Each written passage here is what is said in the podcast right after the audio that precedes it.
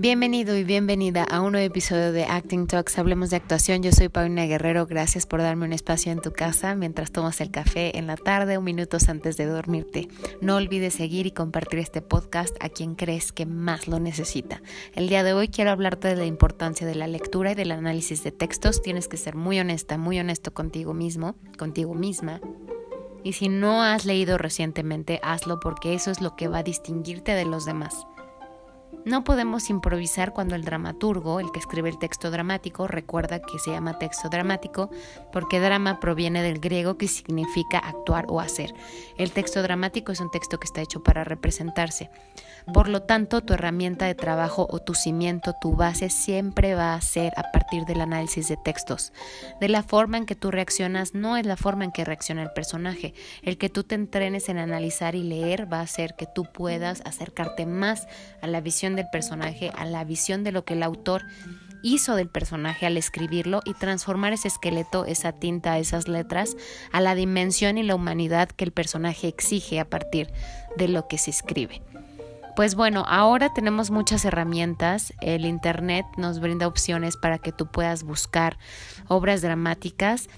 Lo bueno de los textos es que tienes toda una historia de principio a fin y puedes saber cuál es el objetivo del personaje por escena y cómo lo consigue. La forma en que lo consigue es lo que va a determinar cuál es el carácter de tu personaje. Si lo hace, como les decía antes, ¿no? De manera eh, en la que ruega o por amenaza o de manera violenta, de acuerdo a lo que te diga el texto, es entonces lo que va a definir al personaje. Esto va a ser, una vez más, te repito, que te alejes de interpretarte a ti mismo o a ti misma y que de verdad le des prioridad a la historia del personaje y a la voz del personaje. Por escena, cuando tú descargas un texto dramático o si tienes libros en donde hay obras que sean clásicas o contemporáneas, te vas a dar cuenta que cada escena tiene un objetivo específico y al final de toda la obra, de toda esta historia, hay un super objetivo, el cual quiere alcanzar el personaje, de pronto lo alcanza o de pronto quizás no, de acuerdo al género dramático que estés haciendo. Hay varios géneros dramáticos como lo son la tragedia, la comedia, tragicomedia, pieza, obra didáctica y hay corrientes estéticas y artísticas como el realismo y el naturalismo que te piden ciertas exigencias en cuanto a actuación. El naturalismo es lo que vemos más em, común, es más común en las series, por ejemplo, de televisión, es una forma en donde tiene que ser idéntica la actuación a como nosotros nos comportamos a diario. Es muy natural, es muy orgánica.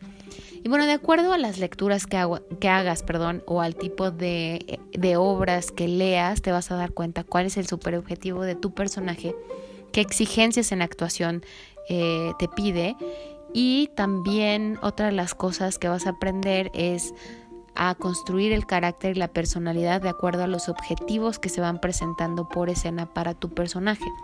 Recuerda que es como desmenuzar, hay que de verdad al personaje se le tiene que hacer un estudio como de cirujano, capa por capa, para poder presentar a un personaje que sea creíble y que sea humano, ¿no? Que, que, tenga una humanidad latente, porque si no hacemos este tipo de investigación tan rigurosa o hacemos un análisis de textos que es erróneo, entonces nos vamos a alejar de la verdad del personaje, de lo que exige el dramaturgo, de lo que quiere el director, de lo que quiere ver el director de casting también en tus audiciones. Por ello es importante entrenar nuestro hábito de la, de la lectura. También algo que puedes hacer es eh, buscar monólogos y en estos monólogos comienzas a analizarlos, comienzas a ver el contexto, social, histórico, la edad del personaje, em, su situación económica, su percepción acerca de la religión, etc. Es todo un proceso de investigación para que se asienten en algún momento los conocimientos, terminas tu investigación y es entonces cuando puedes jugar con mucha facilidad eh, con estos elementos que ya descubriste, ya es más fácil jugar en escena. Ya no te sientes tan, eh, ¿cómo decirlo? Es tu armadura en el escenario. Stella Adler dice que el análisis de textos, las acciones y mucho entrenamiento corporal y mental va a hacer que tú, te, que tú sientas mucha mayor seguridad mientras estás en escena. Yo lo que te, lo que te sugiero es que entre más estudies e investigues y le des tiempo, vas a ver que no va a haber tantas dudas en las acciones que tienes que hacer. Un actor que no se prepara es un actor inseguro, es un actor que está más nervioso, es un actor que siente mayor presión en sí mismo porque literalmente está en escena el actor y la actriz, más no el trabajo de por medio para intentar acercarnos al mundo del personaje o revelar el personaje a la audiencia. Tenemos que em, determinar las prioridades, que es transformarnos paulatinamente a las necesidades del personaje, está nuestra esencia, está nuestra persona, pero le estamos encauzando a jugar. Qué se sentirá estar en sus zapatos por cierto tiempo. Todo esto te lo va a brindar desde su raíz la lectura, el hábito de la lectura. Sé honesta, sé honesto contigo mismo y fíjate tiempos para hacer lecturas y para analizar. Si te cuesta trabajo, te sugiero que encuentres primero monólogos de un párrafo, lo memorices, lo trabajes, hagas preguntas acerca del personaje y después vayas eligiendo textos clásicos o textos contemporáneos en donde te des un tiempo para ir analizando capa por capa. Recuerda que es una técnica, es un oficio, es una profesión.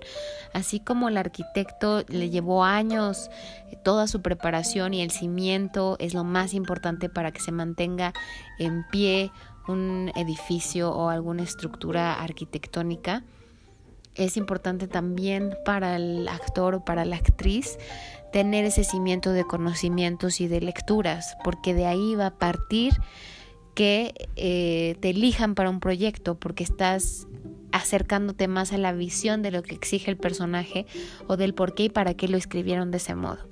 Muchas gracias por estar conmigo, yo soy Paulina Guerrero, no olvides darle seguir y compartir este podcast a quien más lo necesite. Te mando un abrazo muy grande.